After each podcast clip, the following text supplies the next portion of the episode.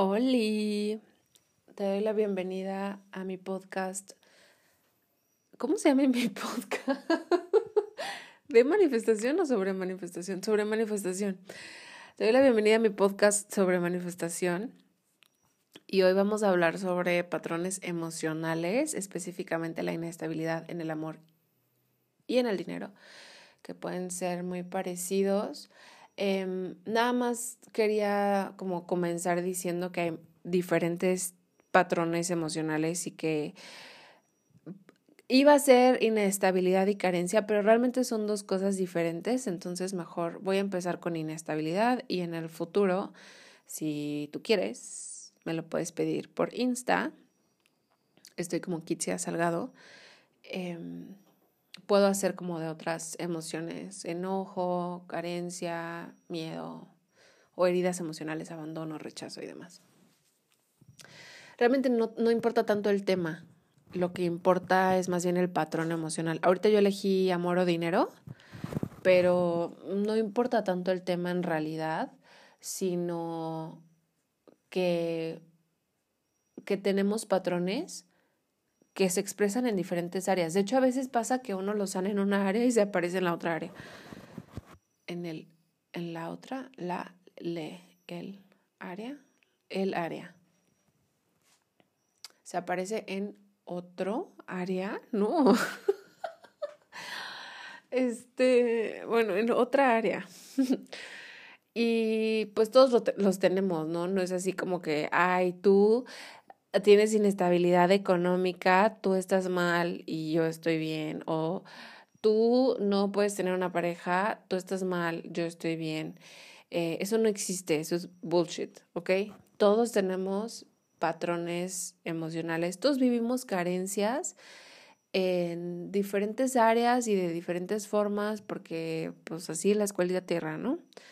Y no, nunca nosotros tenemos que juzgarnos por experimentar una creencia limitante o un patrón emocional limitante o destructivo, porque todos estamos en el mismo camino. Y quizás podemos empezar desde ahí, ¿no? Como de, güey, si tú estás pasando o estás atravesando inestabilidad emocional en el amor o en el dinero, neta que no te juzgues porque no estás mal. Esto, todos los patrones emocionales los aprendimos, son aprendidos.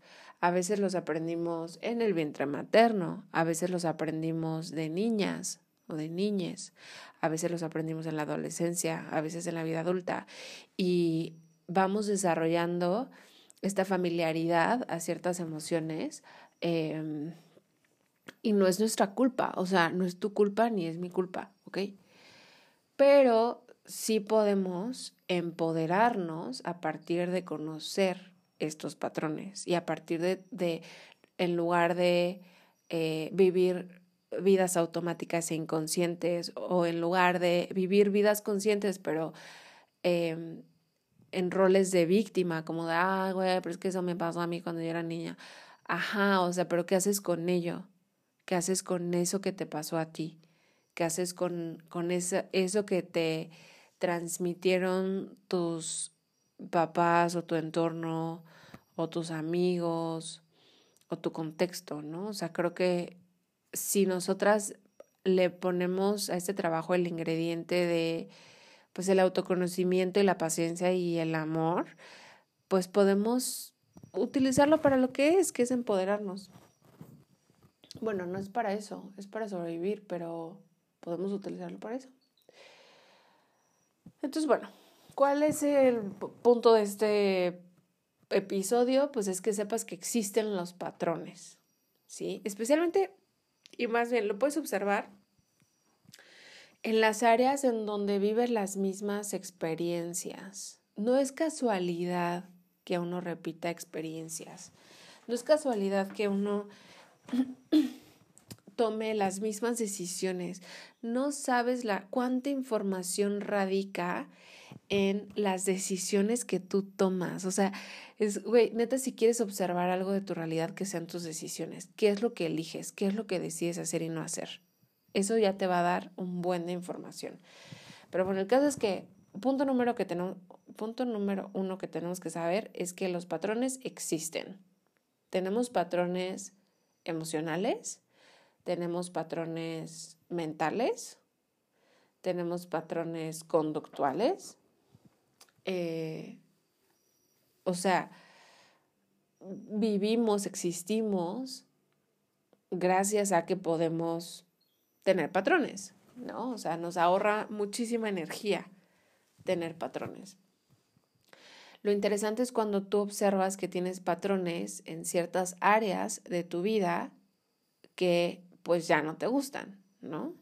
Es como, a ver, güey, si no me gusta cómo me relaciono con esta cosa en mi vida, a lo mejor siempre manifiesto al jefe que me tira la onda, o a lo mejor siempre manifiesto a parejas que ya están en una relación, o a lo mejor siempre manifiesto a personas que me eligen como una segunda opción.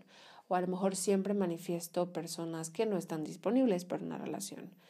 Eh, yo observé, y este es un patrón que yo estoy trabajando, que yo me siento o me sentía atraída a personas que no me corresponden.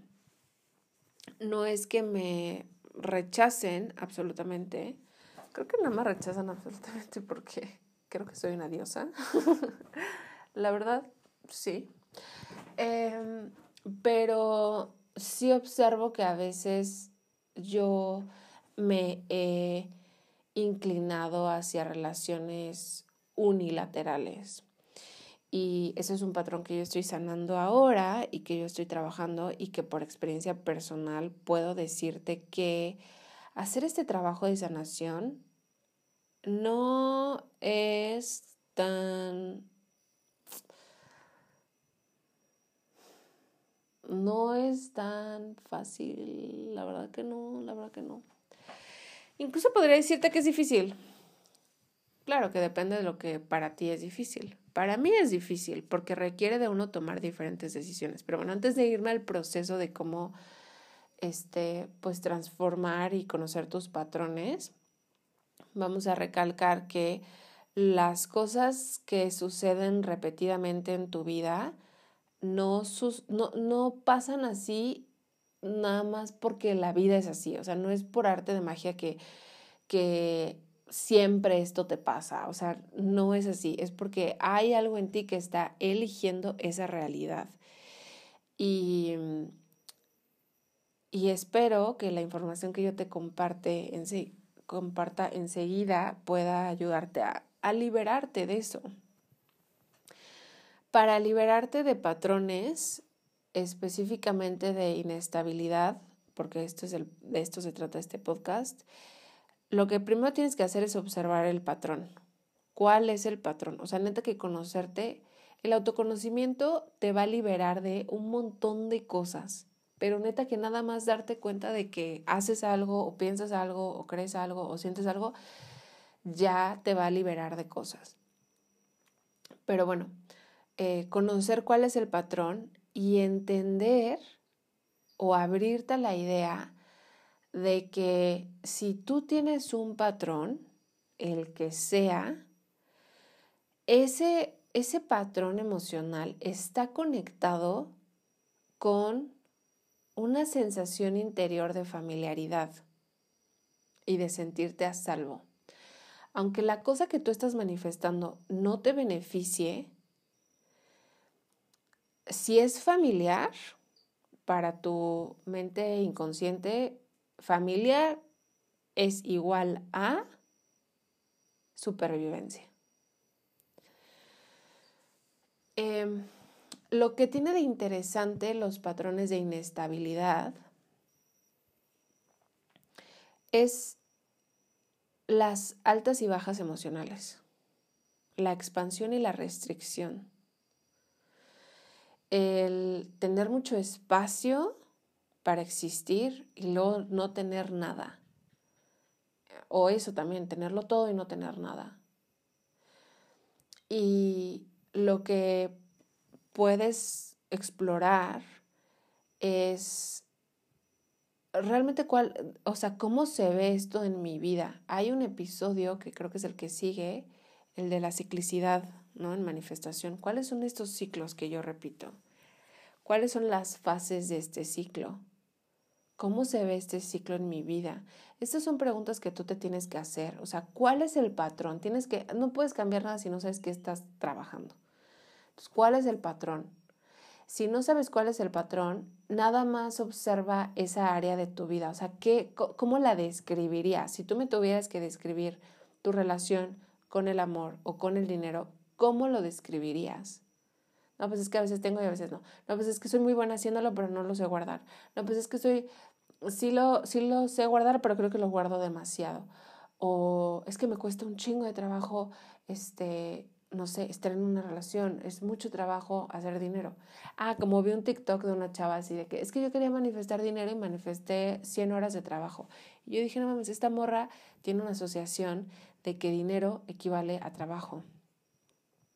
Por eso esa fue la manera en que su mente inconsciente manifestó ese deseo, porque es la forma más directa. Tengo aquí un episodio, creo que es el 2, que dice utiliza tus creencias limitantes a tu favor. Es eso, utilizas la vía más corta, que es una creencia, para manifestar algo. En el caso de ella, pues eso no le conviene, porque, pues, güey, échate 100 horas extras de trabajo, pues no está tan chido, ¿no? Pero bueno, el caso es que, primero, observar el patrón, definir el patrón, conocer el patrón y entender que el patrón, para empezar, no es tu culpa que tienes ese patrón, tú lo aprendiste, ahora lo puedes cambiar y nada más considera que para tu cuerpo este proceso de cambiar un patrón mm, va a ser incómodo porque el patrón es familiar y acuérdate que familiar igual a sobrevivir.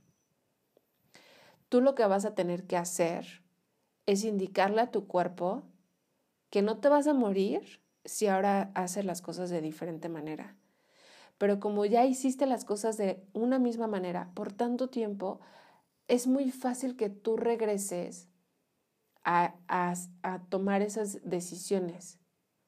Y tu trabajo está en, con un buen de paciencia y con un buen amor y con un buen de... Mm, pues sí, paciencia, como empezarle a mostrar a tu cuerpo que es seguro existir de otra manera. La el punto número dos, o el paso dos, si le ponemos pasos, es todo lo mental. Lo mental, pues es lo racional, ¿no? Es hacer una reflexión, eh, porque el siguiente paso es, es lo corporal. Esto es más bien como, a ver, güey, que tú te sientes a reflexionar. ¿Cómo se expresa mm, mi resistencia al cambio? Porque en el paso uno estamos identificando cómo se expresa eh, el que yo me mantenga en esta misma situación. O sea, qué es lo que hago que me mantiene en esta misma situación. Pero el paso dos es más bien cómo se expresa, o sea, qué pasa en mi cuerpo cuando yo quiero cambiar esta situación. ¿Cuáles son mis resistencias? ¿Qué suelo hacer? ¿Qué suelo elegir? Y esto incluye diálogo mental, incluye situaciones de la vida en general e incluye emociones. Te pongo un ejemplo. Por ejemplo, a lo mejor tú dices, no, pues yo quiero emprender.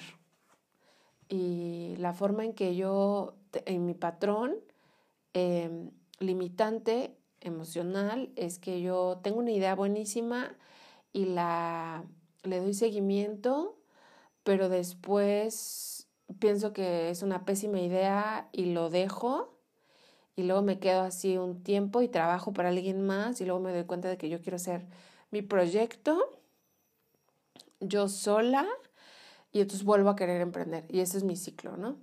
Quizás la, el paso dos para ti podría ser, o sea, ¿cómo, ¿cómo se expresa cuando yo quiero cambiar?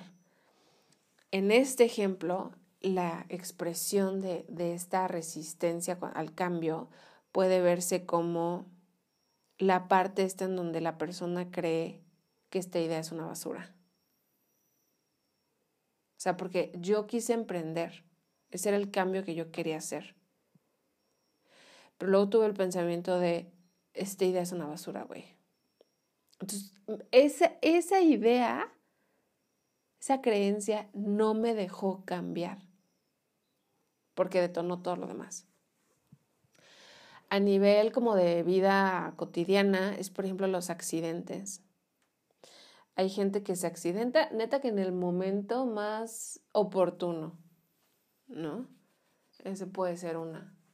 O que te corren del trabajo, o que te quedas sin dinero, o que te sale un gasto inesperado. Eso también es muy común. Los gastos inesperados. O sea, yo quiero hacer varo.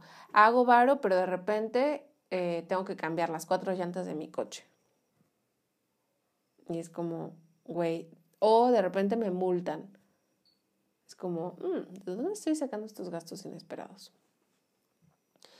Y este, un ejemplo de eh, resistencia a nivel corporal puede ser literal que te enfermes o puede ser que te empieces a sentir incómoda. Por ejemplo, si tú dices, güey, yo ya quiero una relación y sales con un güey que te conviene, que es bueno para ti, que, es, que te puede brindar un amor sano y tú físicamente te sientes como, oye, no, esto no se siente cómodo.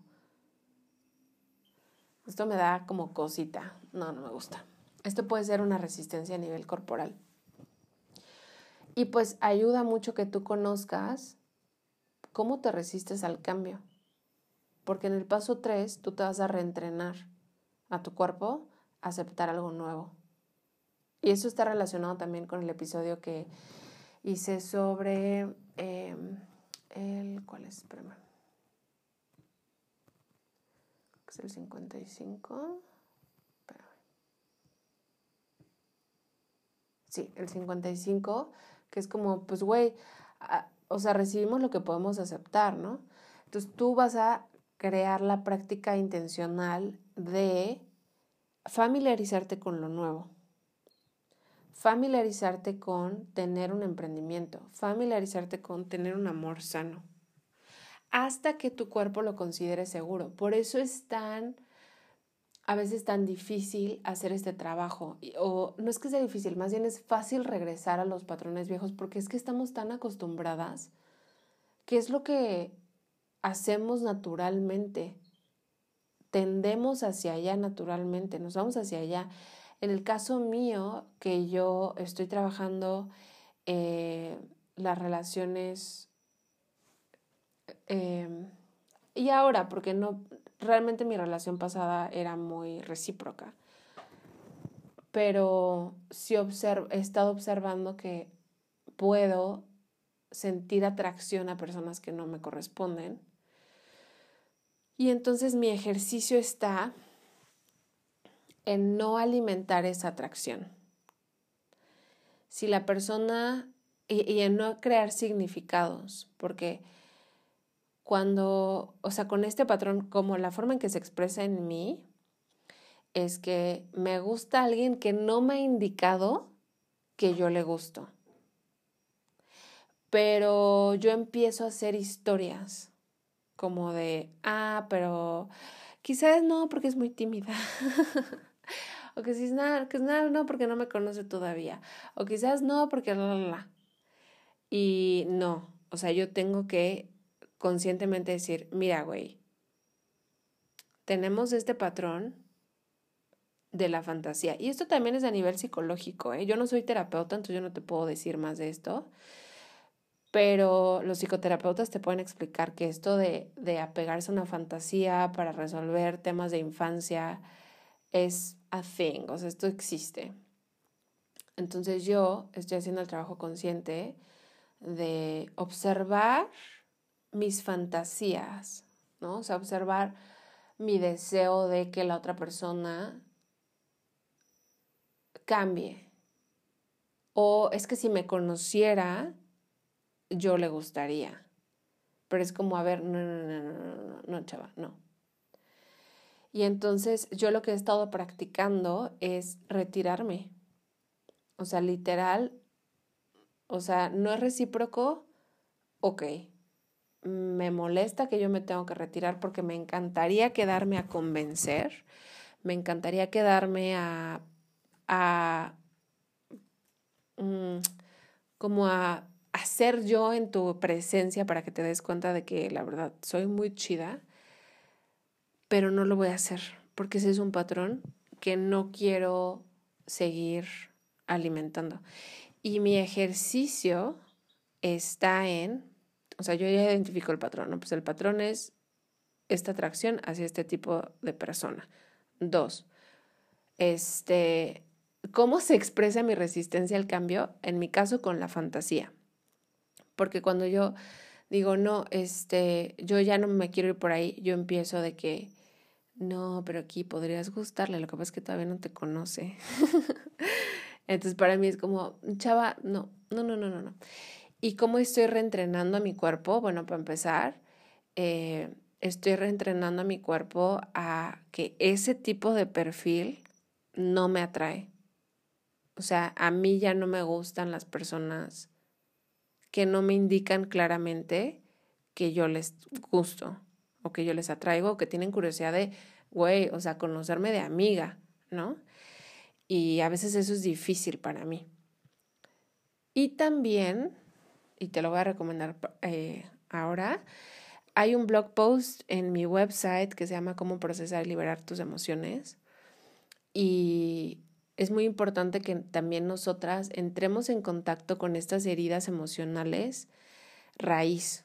O sea, porque finalmente si tú tienes un patrón limitante o destructivo, hay una herida, güey. O sea, hay una herida. Entonces, darte espacio para trabajar esa herida. En mi caso, eh, en esta situación que estoy pensando, una de las heridas que yo quería trabajar con esta otra persona a nivel inconsciente, y cuando digo eso me refiero a mi niña interior sintió atracción hacia una persona que inconscientemente yo quería que ella solucionara mi tema de la infancia. Esto lo hacemos, te lo digo, yo no soy terapeuta, entonces no lo puedo explicar bien, pero un terapeuta te lo puede explicar. Cuando tenemos heridas de la infancia, buscamos, eh, cuando somos adultas, eh, reparar esas heridas, como arreglarlo, ¿no? Y una de las cosas que yo observé es que esta persona me hablaba muy bonito. Y entonces mi niña interior dijo, claro, güey, a mí de niña no me hablaron bonito. Entonces, si esta persona me habla bonito, me está dando algo que yo necesito. Y esto también lo vimos en la clase de la obsesión, que está en la membresía. Y es como esta hambre emocional de obtener nuestras necesidades eh, mediante otra persona. Entonces, algo que, una, una de las heridas que yo tuve que trabajar, pues es esta herida de güey, la neta a mí no me hablaron bonito, a mí me hablaron feo. Eso no significa que ahora la primera persona que me habla bonito, yo me, le voy a pegar, ¿no? Y voy a crear toda una fantasía para que yo pueda sanar esa herida de la infancia. Y también otra de las eh, heridas que he tenido que trabajar o he querido trabajar es la de probarme a mí misma. Y eso se ve en este, esta fantasía de, bueno, pero es que si me conociera, si supiera quién soy, yo le gustaría. Porque en el caso mío, yo sentía de niña y adolescente, y puedo decir que incluso la vida adulta, que si, si algunas personas en mi familia me hubieran conocido, o sea, como que yo sentí que yo tenía que mm, no convencer, sino probarme, o sea, probarme a mí misma. No es tanto convencer, sino decir, mira, sí valgo, mira, ya viste, sí valgo. Entonces, si yo no hago espacio para sanar esas heridas, inconscientemente me voy a pegar a personas que a nivel inconsciente, creo que pueden sanar esas heridas. Pero pues esa no es la responsabilidad de la gente, esa es mi responsabilidad. Y ahorita puse el ejemplo de la pareja. Ya no voy a poner el ejemplo del dinero porque ya llevamos un rato aquí. Pero también se ve en el dinero. O sea, igualito se puede ver en el, dinero. Y a veces son paralelos. A veces, por ejemplo, si pensamos en la necesidad de convencer, puedo que, puede que eso también se arrastre al dinero, como la necesidad de convencer que lo que yo te estoy ofreciendo vale. ¿No? O en el otro ejemplo que puse del el deseo de alguien que no te corresponde, es como, eh, como, bueno, no sé cómo lo pondré en el ejemplo del dinero, pero podría ser como querer que alguien que no tiene interés en comprarte, como que quiera comprarte o algo así, no sé.